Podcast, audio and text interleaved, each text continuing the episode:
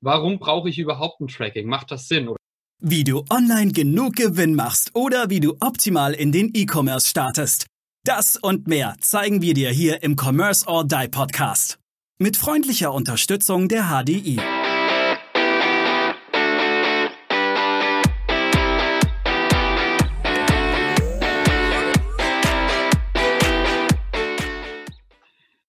Willkommen zum 13. Commerce or Die Online Podcast. Heute mit dem Thema, warum du ein funktionierendes Tracking brauchst. Äh, heute werden wir Aaron interviewen und Aaron, erklär mir doch einfach mal, was muss ich denn beachten? Welche Tools gibt's? Warum brauche ich überhaupt ein Tracking? Macht das Sinn oder kann ich nicht einfach nur Werbung schalten und es wird schon irgendwie funktionieren? Ja, lieben Dank, Maurice, für diese Einleitung. Also ja, man kann auch das Tracking weglassen, aber dann kann man sein Geld eigentlich auch gleich verbrennen, ja, also oder zum Fenster rauswerfen, in den Fluss schmeißen oder für soziale Zwecke spenden. Das wäre dann vielleicht sinnvoller, als ohne Tracking, ohne sauberes Tracking zu arbeiten. Ähm, die wohl bekanntesten Tracking-Tools, mit denen man seine, seine Website äh, entsprechend verbinden kann, beziehungsweise auf die Website müssen, sind der, der Facebook Pixel ähm, und das Google Ads Tag. Also Facebook mit Inst da gehört Instagram auch dazu und bei Google YouTube. Ähm, ich denke, das sind die zwei bekanntesten Werbenetzwerke. Es gibt von LinkedIn auch den Inside Tag. Es gibt viele, ganz viele verschiedene Möglichkeiten zu tracken, zu attribuieren, also Conversions, Conversions in erwünschte Handlungen entsprechend zuzuordnen und äh, zu nutzen. Aber ähm, das, sei mal, der Einfachheit halber sind das die wichtigsten. Und warum sollte man das machen? Damit man nachvollziehen kann, was haben die Leute denn gemacht? Also wenn man beispielsweise Werbung schaltet oder auch wenn man keine schaltet, sollte man schon überlegen und schauen, was machen die Leute auf meiner Website. Das kann ich, dafür kann ich auch Google Analytics, das habe ich jetzt unterschlagen, noch mit äh, verwenden. Und sollte ich auch verwenden, wenn ich Facebook, den Facebook Pixel installiert habe, gibt es auch die Facebook Analytics, die ich persönlich besser finde wie Google Analytics. Dazu nachher aber noch mehr.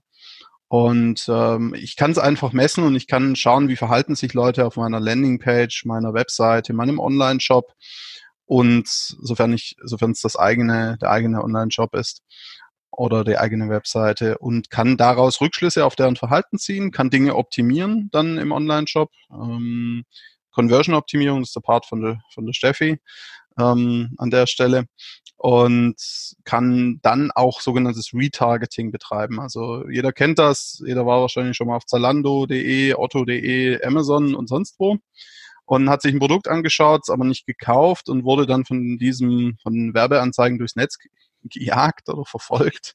Ja. Ähm, äh, mit, mit, mit, mit, diesen, mit dem Hinweis, dieses Tool doch bitte zu kaufen, äh, dieses, dieses Produkt doch zu kaufen, weil es so toll ist und so weiter. Und das erhöht einfach die Zahl der Kontaktpunkte und natürlich auch die Wahrscheinlichkeit eines Kaufs dann. Okay, also kurz noch dazu, wir werden diese Tools auch natürlich in den Show Notes verlinken. Das heißt, ähm, wenn du jetzt nicht mitgekommen bist, weil es einfach sehr, sehr, sehr viele Tools gerade war, die Aaron da aufgerufen hat, in den Show Notes steht es natürlich drin. Ja, dann, was muss ich denn aber bei der Einrichtung beachten, Aaron? Also ich sage jetzt mal, ich bin, habe jetzt einen, einen, kleinen Shop und möchte mir jetzt dieses äh, Google Pixel einrichten oder Facebook Pixel oder wie sie alle heißen. Uh, wie, wie gehe ich voran? Was, was sind die ersten Doings für mich? Also am Beispiel vom Facebook Pixel, da ist das mittlerweile schön einfach, weil Facebook auch gesagt hat, hm, wir wollen ja auch Daten bekommen, ja, ist ja auch deren Geschäftsmodell. Ähm, Gibt mittlerweile Partnerintegrationen, angefangen von WooCommerce, WordPress und äh, allen irgendwo halbwegs gängigen Shopsystemen. Da, äh, wer dazu Fragen hat, den verweise ich an der Stelle, also wie die Einbindung zwischen Shop und dem Tracking ist, an, an unsere liebe Steffi. Ähm, die kann da helfen, wir können es auch, aber Steffi ist da nochmal äh, eine Ecke fitter, weil es doch unterschiedliche Shopsysteme auch gibt, die teilweise unterschiedliche Themen haben und unterschiedliche Einbind Möglichkeiten der Einbindung. Generell reicht es nicht, einfach nur diesen, diesen Tracking-Code äh, auf die Webseite zu packen, sondern man muss auch sogenannte Conversions ver also man nennt es immer, wir nennen es in der Fachsprache bei Facebook verpixeln. Ja, man muss einfach gewisse Conversions festlegen, weil der Pixel oder der, der Code kann ja nicht wissen, wenn jetzt der Klick auf den Button ähm, ob der relevant ist oder nicht für einen. Mhm. Es gibt eine Möglichkeit bei Facebook, dass man es automatisch machen lässt. Das funktioniert aber hinten und vorne nicht. Zumindest bisher stand heute, äh, Anfang April 2020. Das kann in zwei Jahren schon anders sein. Aber man muss sich schon damit beschäftigen und auch überlegen, wo klicken die Leute, wo sollen sie klicken und was will ich auch messen. Weil das Tracking an sich ist ja kein Selbstzweck. Ja, also ich mache das ja nicht, weil ich sage, ja, super, dann weiß ich halt schön, so viele Leute. Sondern mhm. ich mache das ja auch, wie vorhin schon angesprochen, fürs Retargeting. Und da muss ich, kann ich auch nicht gleich immer alle, die sich mal ein Produkt angeschaut haben, sofort sagen, hier, kauf mein Produkt. Ja, das ist so ein bisschen wie, wenn man beim nicht vielleicht nicht beim ersten Date, aber beim zweiten Date dann sofort äh, den Heiratsantrag macht. Ja, das wird wahrscheinlich in den meisten Fällen nicht gut gehen mhm. ähm, oder nicht nicht funktionieren. Es mag Ausnahmen geben, aber ähm, wird nicht funktionieren. Punkt. Mhm. Und deswegen ist wichtig, dass man sich damit in der Tiefe auch beschäftigt. Gut, aber dann machen wir nochmal einen Querschlag zu Steffi. Steffi, was muss ich beachten beim Einbinden von dem Thema auf technischer Seite? Dann machen wir mal den, den kurzen Schuss da noch rein. Auf technischer Seite gibt es jetzt natürlich mehrere Möglichkeiten, das Ganze einzubinden. Also entweder man nimmt natürlich den Code, den einem Facebook oder Google Analytics ja in dem Fall sowieso vorgibt und fügt den dann in den sogenannten Header-Bereich oder Kopfbereich ein. Dazu muss man sich natürlich ein bisschen auskennen, wie man Zugriff auf diese Shop-Daten oder auch Webseitendaten hat. Ich meine, das gleiche kann man ja für eine Webseite natürlich auch machen. Dann hat Aaron ja schon erwähnt, dass Facebook jetzt zum Beispiel für spezifische Systeme bereits eine Möglichkeit vorgefertigt hat. Ich gehe jetzt einfach mal auf den WooCommerce-Bereich ein, da gibt es ein Plugin, das man sich herunterladen kann oder WordPress-Bereich, in dem Fall bei WooCommerce ist nochmal ein Zusatz-Plugin, das lädt man sich einfach runter ins System hoch, gibt seine Pixel-ID ein und ist in dem Fall schon fertig. Mhm. Man muss natürlich dann auch beachten, mit dem ganzen Datenschutz mittlerweile, es ist dann nicht so einfach, die Einwilligung einzuholen. Also dann, mhm. das berücksichtigt Facebook jetzt zum Beispiel nicht. Mhm. Bei Analytics und AdWords gibt es ja dann noch diesen Google Tag Manager, von dem hast du mit, mit Sicherheit schon mal was gehört. Das ist ja ein sogenanntes Drittanbieter-Tool das praktisch alle Google-Systeme dann in einem vereinigt. Und das heißt, man braucht nur noch einen Code einzufügen. Auch das gibt es für die meisten Shop-Systeme schon okay. über Erweiterungen. Und dann kann man eben alle anderen Tools steuern. Okay. Das heißt, ich hole mir ein Plugin für einen Shop, äh, für meinen Shop und steuere das dann quasi für, für meine kompletten Advertising-Strategien. Es ist okay. möglich. Sollte immer abgewägt werden, ob man jetzt wirklich alles über eins macht. Also ich selber bin in Facebook Pixel ganz gerne immer separat ein und alles, was über Google mhm. läuft, über Tag Manager. Okay, super. Das macht auch, ja, sehr guter Hinweis, Steffi, was du sagst. Das macht total Sinn, dass man den Facebook-Pixel separat einbindet. Unter anderem aus unterschiedlichen Attributionsmodellen und wegen der Schnelligkeit. Facebook ist da einfach noch einen Ticken genau, schneller genau, ja. wie Google. Man soll es nicht glauben, aber es ist wirklich so. Okay, super. Dann Aaron, äh, Retargeting. Wird mich jetzt hätte ich noch eine spezielle Frage. Ich habe jetzt mehrere Produkte auf meiner Homepage und der Kunde schaut jetzt auch mehrere Produkte auf meiner Homepage an. Was tue ich jetzt retargeten? Welches Produkt davon? Wird das letzte genommen oder kann ich priorisieren? Also habe ich da die, die, die Möglichkeit zu sagen, ähm, immer das teuerste Produkt soll immer ins Retargeting gehen? Nein, also es, es kommt darauf an, wie, wie, wie man manchmal so schön sagt. Ähm, ich würde das Produkt retargeten, wo sich A, die Person am längsten aufgehalten hat an der Stelle ja, und sich auch am meisten angeschaut hat. Das kann man einmal an der Sitzungsdauer für die Seite messen, wobei das mhm. manchmal so ein bisschen hm, schwierig sein kann, weil es auch sein kann, ja, es klingelt gerade das Telefon und dann ist halt, mhm. bleibt halt die Seite offen und dann denkt man, ja, super, die waren da ja fünf Minuten auf der Seite. und äh, genau, aber nebenbei sich einen Kaffee rausgelassen oder, oder telefoniert. Ähm, deswegen sind so, so, so Maus- und Eye-Tracking-Tools wie, wie Hotjar, ist ein, mhm. also H-O-T-J-A-R, schreibt mal wieder in die Show Notes. Ähm, sehr gute Tools, die auch entsprechend, also sie werden nicht die Leute gefilmt, die vom PC sitzen, sondern deren Verhalten auf der mhm. ähm, Webseite, auch sogenannte Heatmaps, was man sieht, an welchen Stellen wird hauptsächlich geklickt und mhm. interagiert. Und da dann entsprechend auch reinzugehen, ja, und diese Produkte dann zu nutzen Ähm, ähm, das, das ist eigentlich Pflicht für eine gute Webseite äh, oder für einen guten Online-Shop, sowas mhm. einzubinden. Da gibt es auch noch ein paar andere Tools, aber Hotjar ist eines der, der prominentesten, gibt es auch in der Grundversion kostenfrei bis äh, 100 Views ähm, oder 100 Besucher. Und dann kann man es nochmal neu aktualisieren und dann hat man weitere 100. Das äh, wird jetzt Hotjar diese Aussage nicht gefallen, aber so ist es halt mhm. einfach. Und ähm, da das zu, zu, nutzen und dann letztendlich auf das Produkt, die Produkte, mhm. vielleicht auch Bundles zu gehen, die äh, am längsten angeschaut wurden, vielleicht sogar schon auch in den Warenkorb gelegt wurden. Das ist ja auch immer so ein gewisses Kaufabschlusssignal.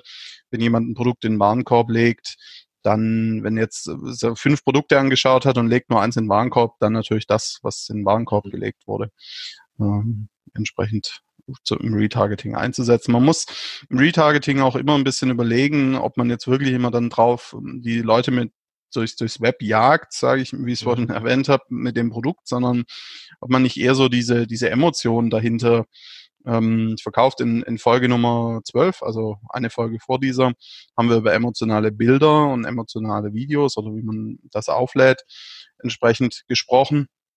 Also wenn, wenn du da, dir auch überlegen willst, wie machst du das im Advertising, hör dir unbedingt die Folge auch mit Tim König nochmal an. Super. Aber ich würde ganz gerne nochmal auf die Integration zu sprechen kommen. Du hattest schon erwähnt, dass man ja bestimmte Conversion-Events, so nennt man das Ganze ja, anlegen kann. Mhm. Welche sind denn jetzt für einen, einen Online-Shop zwingend notwendig? Denn ja. allein bei der Integration zählt man ja in der Regel nur die Seitenaufrufe. Das heißt, man muss ja erstmal aktiv werden, dass man mehr Daten bekommt, die man dann auch ähm, weiterverwenden kann. Ja, also auf jeden Fall und unbedingt Add to Cart, also in den Einkaufswagen oder in den Warenkorb, je nachdem. Ähm, da werden oft englische Begriffe verwendet, also muss man sich ein bisschen dran gewöhnen. Ähm, aber auch zum Beispiel, wenn's, wenn es ein Text, ein sehr langer Text ist und man den in Kurzform hat und ausklappen kann, dass man möglicherweise auch das misst. Den reinen Seitenaufruf des jeweiligen Produkts oder der jeweiligen Unterseite sowieso. Ähm, initial Checkout, also sprich, wenn man je nachdem wie der Warenkorb aufgebaut ist, wie der Checkout aufgebaut ist, dass man auf jeden Fall auch ähm, quasi das misst, wenn jemand Zahlungsdaten hinzufügt. Und natürlich, ganz, ganz wichtig, enorm wichtig, der Kauf. Ja, weil das ist letztendlich das, was wir am Ende wollen. Und wenn du zum Beispiel genügend Events hast im, im Kauf, also genügend Conversions gesammelt hast, dann kannst du all diejenigen, die schon mal gekauft haben, kannst du dann entweder erneut ansprechen, um deinen Kundenlebenswert, Customer Lifetime Value zu erhöhen, oder aber Du kannst eine sogenannte Lookalike Audience daraus erstellen. Die, der Begriff kommt von Facebook, das gibt's aber auch bei Google und, und anderen, da heißt es ein bisschen anders. Ähm, und kannst Leute finden, die deinen Käufern sehr ähnlich sind, also so sta statistische Zwillinge. Und ähm, kannst dann, das erhöht einfach die Wahrscheinlichkeit, dass du mehr Verkäufe machst wie Amazon quasi das unten auch immer so schön macht. An Kunden, die das kauften, kauften auch im, im, im Grunde. Das, das geht schon in die Richtung, ja, ähm, aber auch nochmal ein bisschen dezidiert. Ähm, aber ja, es geht in diese Richtung, ja.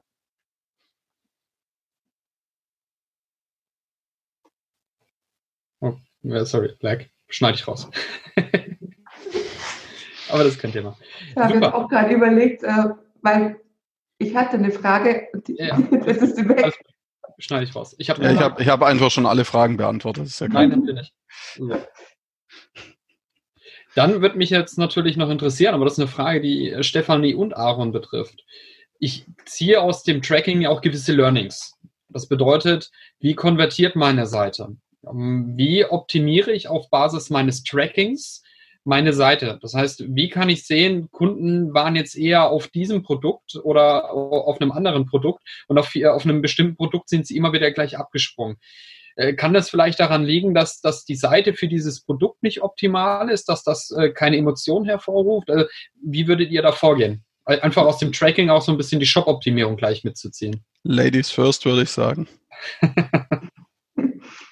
Ich hätte eine eher das Wort gegeben, weil ich sage mal, die Shop-Optimierung kommt ja erst nach der, nach der Werbeanzeige.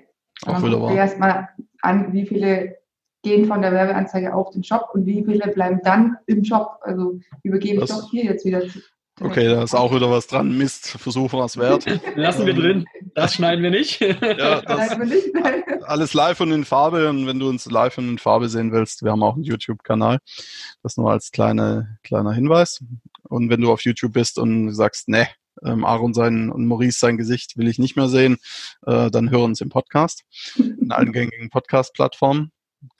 Ähm, ja, also ich, ich kann es einmal mit, mit Hotjar beispielsweise messen, das Verhalten messen, also konkret sehen, wo klicken die Leute, wo, wo springen sie ab, aber auch natürlich vom, vom Verhalten schon in der Werbeanzeige. Ja, wenn ich jetzt zum Beispiel fünf Werbeanzeigen oder fünf Kampagnen laufen habe äh, mit unterschiedlichen Produkten, dann ist ein Messwert die sogenannte CTR, Click-Through-Rate, Durchklickrate. Das, das beschreibt das Verhältnis zwischen denen, die's, die die Werbeanzeige gesehen haben und denen, die am Ende geklickt haben. Vorsicht, bei Facebook gibt's da eine, und auch Instagram gibt's da eine äh, Besonderheit. Facebook zeigt, äh, misst auch Klicks, wie zum Beispiel auf mehr Anzeigen, wenn ein Text sehr lang ist, als Klick.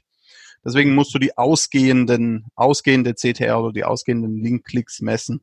Ansonsten hast du ein verzerrtes Ergebnis. Ja, aus Sicht von Facebook macht das auch Sinn, das zu messen. Man kann übrigens auch Leute retargeten, die mit Werbeanzeigen interagiert haben, aber nicht gekauft haben. Das geht übrigens auch.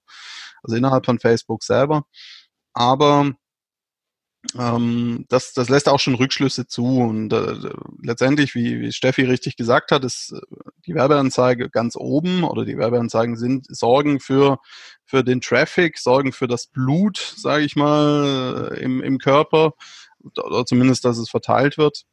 Und ähm, deswegen ist das schon die Ausgangsbasis. Wenn du da schon merkst, dass die Klickraten nicht sehr gut sind, dass es vielleicht auch nicht so wahnsinnig viele Klicks überhaupt gibt, respektive, dass es gar nicht so gute Kommentare auch darunter gibt unter Werbeanzeigen, insofern bei Facebook und Instagram und LinkedIn, dann ähm, solltest du da schon mal das Bild verändern und letztendlich auch Rückschlüsse zulassen. Viele sagen ja, hm, ja, ich habe jetzt äh, hunderte von Euros ausgegeben, habe aber keinen Sale bekommen. Ich habe mein Geld verbrannt. Nein, hast du nicht, weil du Erkenntnisse gesammelt hast. Ja, klar kann man sagen, ich habe es verbrannt, ich habe Erkenntnisse gesammelt. Das ist sicherlich auch eine Begriffsdefinition, die man da treffen muss und kann. Aber wenn du schlau bist und weißt, wie es geht, dann kannst du diese Daten, die du da gesammelt hast, hernehmen auswerten und mit einer anderen Kampagne durchstarten dann und deine Sales erreichen. Das ist auch das, was viele verlassen sich zu sehr auf ihr Bauchgefühl. Es ist ja auch in Ordnung, Menschen kaufen, das ist ein kurzer Ausflug, das war nicht die Frage, aber äh, viele verlassen sich zu sehr aufs Bauchgefühl. Klar, wir kaufen alle von Menschen, das ist auch gut so. Aber schau dir auch mal die Datenbasis an. Und wenn du halt eine Annahme hast und die Daten was anderes sagen, Mhm. Dann vertrau eher mal auch den Daten und test es zumindest mal aus. Und guck, ob sich deine Annahme oder diese Annahme, die du da bekommst, auch bestätigt oder vielleicht auch nicht bestätigt. Mhm. Okay. Und dann gleich direkt den Schwenker zu Steffi. Genau, in dem Moment, wo ja die Werbeanzeigen gut laufen, die Leute aber trotzdem nichts kaufen im Shop, dann guckt man sich ja wirklich den Shop an und schaut sich erstmal an, auf welche Seiten gehen die Leute, wenn sie von den Anzeigen kommen wie lange bleiben Sie auf der Seite? Gucken Sie sich noch andere Seiten an? Das ist ja natürlich auch wichtig. Ähm, weil man hat ja in der Regel eine Landingpage, auf die man die Interessenten verweist. Und die verweisen dann, dann ja wiederum auf eine Newsletter-Seite, auf eine Produktseite zum Beispiel. Mhm. Da ist natürlich das Ziel, dass die Leute auch da drauf gehen. Wenn sie das nicht tun, guckt man sich wieder die Landingpage an. Mhm. Passt vielleicht die Überschrift nicht zur Werbeanzeige, passt das Bild nicht zur Werbeanzeige, weil die müssen ja auch wirklich sehr gleichmäßig sein, damit es keinen zu großen Bruch gibt. Wenn dann die Interessenten auf die Produktseite gehen, legen Sie das Produkt in Warenkorb. Wenn nein, äh, gucken Sie zum Beispiel in Hotjar mal an, was könnte der Grund dafür sein. Haben Sie es im Warenkorb, gehen Sie dann zur äh, Kasse. Mhm. In, der, in der Regel kaufen nicht viele Prozent die tatsächlich was im Warenkorb gelegt haben. Also viele, hat Aaron ja schon gesagt, da kommt dann ein Telefonanruf dazwischen oder sie gucken sich dann das Produkt erst nochmal in drei anderen Shops an, wenn es ähnliche Produkte gibt. Legen Sie das vielleicht einfach mal vorher im Warenkorb rein, damit Sie es hinterher, wenn Sie es dann doch kaufen möchten, mal schon drin haben. Also so, solche gibt es viele, bin ich zum Beispiel auch so jemand. der sich das einfach alles schon mal vorbereitet und erst ein paar Tage später kauft, wenn er sich sicher ist, dass er es wirklich haben will. Mhm. Und dann die Kasse, im Checkout dann natürlich, wenn da die Kunden mal drin sind, wenn sie dann abbrechen, ist natürlich schlecht. Mhm. Also wenn es da eine hohe Abbruchrate gibt, muss man sich wirklich angucken, woran kann es liegen. Fehlen vielleicht Vertrauensmerkmale, sind es zu wenig oder vielleicht sogar zu viele Zahlungsarten, fehlt eine, eine Telefonnummer, wenn irgendwas schief läuft. Ja. ja. Oder ist es vielleicht einfach nur zu umständlich? Also ist auch, ja. auch der Fall. Ja. Das ist, das ist absolut richtig. Checkout-Prozess ist natürlich äh, ein, ein, hoher Conversion-Killer. Das heißt, der muss so, so einfach wie möglich sein. Das hat halt Amazon einfach damals super genial gemacht. Das muss man einfach immer wieder sagen. Ähm, One-Click-Buy, das heißt, ich lege es in den Warenkorb, klicke auf Kaufen und habe es. In der App ziehe ich nur nach rechts äh, und habe hab das Produkt gekauft. Also das ist der absolute äh, Conversion-Hammer, den sie da entwickelt haben damals. Ja. Und genauso sollte es auch sein. Ja, ich, sehe ich auch, auch so die wichtigsten Payments, aber das hat man in den Folgen vorher schon durchdiskutiert. Was ja, muss der, ich da entsprechend mit reinnehmen? Der, der Punkt ist auch immer mal wieder der, dass man auch Leute hat, die was in den Warenkorb legen und dann auch schauen, ob es dieses Produkt auch zum Beispiel bei Amazon oder auch eBay, wobei Amazon stärker ist, gibt.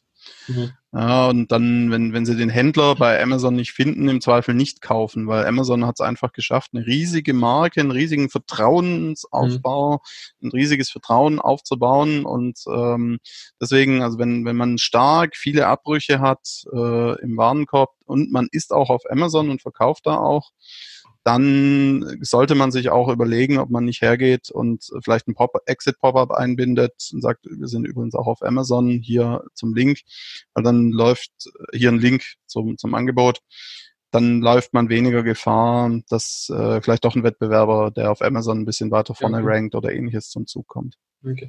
So ein bisschen äh, eine Konsequenz wäre auch im eigenen Shop zu sagen, wenn du jetzt rausgehst, ist dein Warenkorb danach wieder leer und es könnte sein, dass es das Produkt nicht mehr gibt. Also das habe ich jetzt auch schon ein paar Mal gesehen. Eine, eine kleine Verbindlichkeit einfach schaffen, um äh, diesen in den Warenkorb legen und dann zu vielleicht zu sagen, ja, ich kaufe eventuell später und vergesse es dann doch wieder, äh, da eine Verbindlichkeit einfach reinzubringen.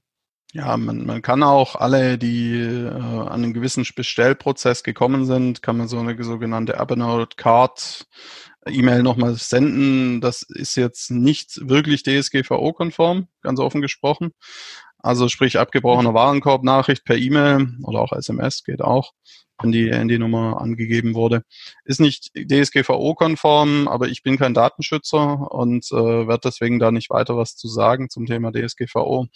Aber es ist halt ein sehr guter Weg. Es wird viel auch in Amerika oder im englischsprachigen Raum gemacht, um doch noch den einen oder anderen Sale äh, wieder reinzuholen. Habe ich auch schon einige E-Mails dazu bekommen. Ich bin auch so einer, der legt dann mal was in den Warenkorb und dann sagt man, nee, ich brauche es eigentlich doch nicht, und dann geht man raus und dann kriegt man ein paar Tage später eine E-Mail, ey, du, du, hast dann noch was im Warenkorb, in, in zehn Tagen verschwindet der Warenkorb, brauchst du es nicht doch noch, um wieder macht, Möglichkeit zu schaffen. Macht, macht übrigens Amazon zu Teilen auch. Ähm, und ich sage immer, wenn das so ein großer macht, die, die müssen irgendwas wissen, was wir anderen nicht wissen oder was die anderen nicht wissen, die sich da streng an Datenschutz halten oder sie haben halt einfach eine größere äh, Kasse, um sich äh, auch Notfallstrafzahlungen leisten zu können. Aber das, äh, ja, das werden wir so, so wahrscheinlich nie erfahren. Okay, dann hätte ich nur noch eine Frage und zwar, wie viele Kontaktpunkte brauche ich für einen Cell? Das ist sehr individuell. Also eine sehr gute Frage. Ähm, es ist sehr individuell. Es kommt stark auf die Zielgruppe und auch auf die Persönlichkeitstypen an und natürlich auch auf das, das Produkt oder das Angebot, das ich mache. Wenn ich jetzt ein, ein, zum Beispiel ein Mercedes kaufe oder kaufen will, ja, also ein hochpreisiges äh, Premium-Fahrzeug, ähm, da werde ich mehr Kontaktpunkte, sehr, mehr Kontaktpunkte brauchen, wie wenn ich jetzt zum Beispiel hm, eine Tasse verkaufen will. Ja, einfach weil, weil der Preis ein anderer ist. Klar, es gibt auch immer Ausnahmen, die kommen ins Mercedes-Autohaus und kaufen sofort. Ja, aber das ist nicht die Regel. Und deswegen kommt es ein Stück weit aber auch auf die Persönlichkeitstypen an, die man hat. Ähm, man sprach früher oder teilweise auch heute noch so von sieben, sieben bis 13 Kontaktpunkten. Es gibt auch weniger Kontaktpunkte die es braucht, aber tendenziell sind es mittlerweile mehr. Also wir, wir haben da eine Studie zugemacht, die in Kürze auch veröffentlicht wird.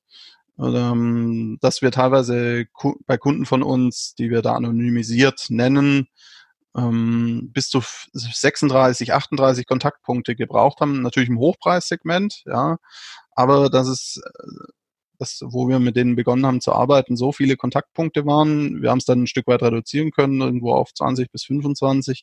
Aber es ist immer noch sehr, sehr viel und dementsprechend muss man das halt auch einkalkulieren in sein Produkt. Und wenn man halt irgendwo eh eine Marge hat, die nicht so besonders hoch ist, dann muss man sich halt auch abseits des Advertisings noch Möglichkeiten suchen, wie man Kontaktpunkte, positive Kontaktpunkte wohlgemerkt hinbekommt. Wenn ich äh, auf der Straße ständig fast von, von Mercedes-Fahrern überfahren werde, dann ist, äh, kann da zwar die Marke Mercedes-Benz nichts dafür, aber dann werde ich wahrscheinlich eher länger brauchen, um Vertrauen zu fassen, weil ich dieses Verhalten der Menschen dann mit dem Produkt assoziiere.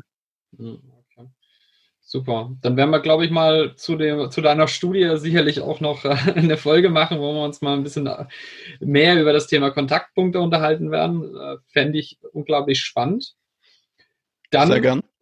Aaron, erstmal herzlichen Dank, aber mich würde jetzt noch einfach nochmal schnelle Tipps, so deine drei Basic-Tipps, wenn ich jetzt quasi mit dem Thema starten möchte. Mit dem Tracking-Thema meinst du jetzt? Ja, mit dem Tracking-Thema. Genau. Der eigentliche Thema unserer Folge heute, auch wenn wir etwas abgeschwiffen sind. Macht ja nichts, sind ja trotzdem wichtige Themen. Also Tipp Nummer eins, ähm, bau das Tracking von Anfang an ein, selbst wenn du kaum, wenn, selbst wenn du noch keine Werbeanzeigen schaltest. Es werden immer Leute auf irgendwelchen Wegen auf deine Seite kommen und äh, du bist dann froh, wenn du die von vornherein tracken kannst. Ähm, beschäftige dich mit dem Thema der Events-Einrichtung, also der, der Conversion-Aktionen. Das ist ganz, das ist Punkt zwei, den du auch von Anfang an machen kannst. Und Punkt drei, schau dir an, wie verhalten sich deine Besucher, deine Besucherinnen auf der Webseite. Ähm, aber nur weil jetzt zum Beispiel mal eine Person vielleicht was weggeklickt hat, wenn du noch nicht ganz so viel Traffic hast, heißt das nicht gleich, dass du alles sofort wieder umstellen musst, mhm. sondern einfach mal so eine statistische Größe zu nennen, äh, wenn 100, äh, jetzt 100 Personen was wegklicken, ja, mhm. ähm, oder sich ähnlich verhalten, dann kannst du davon ausgehen, dass es statistisch signifikant ist. Drunter eigentlich eher erst ab 1000, aber mhm. ähm, sagen wir mal vereinfacht ab 100. Und dann kannst du Rückschlüsse ziehen, aber vorher nicht. Mhm. oder nur in Einzelfällen. Ja, wenn, wenn du jetzt siehst, dass da irgendwas, dass was falsch dargestellt wird oder sowas, dann brauchst du natürlich nicht warten, bis 100 ja. Leute da waren und abgesprungen sind. Dann korrigier das natürlich gleich, aber ähm, nutzt also Tools wie Hotchart zum Beispiel, dann, dann siehst du das sehr gut. Okay, super. Aaron, herzlichen Dank. Ähm, tiefe Insights heute mal wieder. War sehr spannend. Wieder einiges mitnehmen können. Und dann sage ich herzlichen Dank, Aaron, Steffi, und wünsche euch allen noch einen schönen Tag und Nacht, wie auch immer, wann und ihr, wir auch immer uns hört. Bis zum nächsten Mal. Abonniert uns auf Spotify. Wir würden uns auf fünf Sterne auf iTunes sehr freuen. Wenn es euch nicht gefallen hat, trotzdem und dann uns aber bitte ein Feedback geben und ähm, schreibt uns. Wir freuen, freuen uns auf euch. Ja, bis zum nächsten Mal. Ciao. Mach's gut. Ciao. Wir danken unserer Station Voice Abi Schreert. Bis zum nächsten Commerce or Die Online Podcast.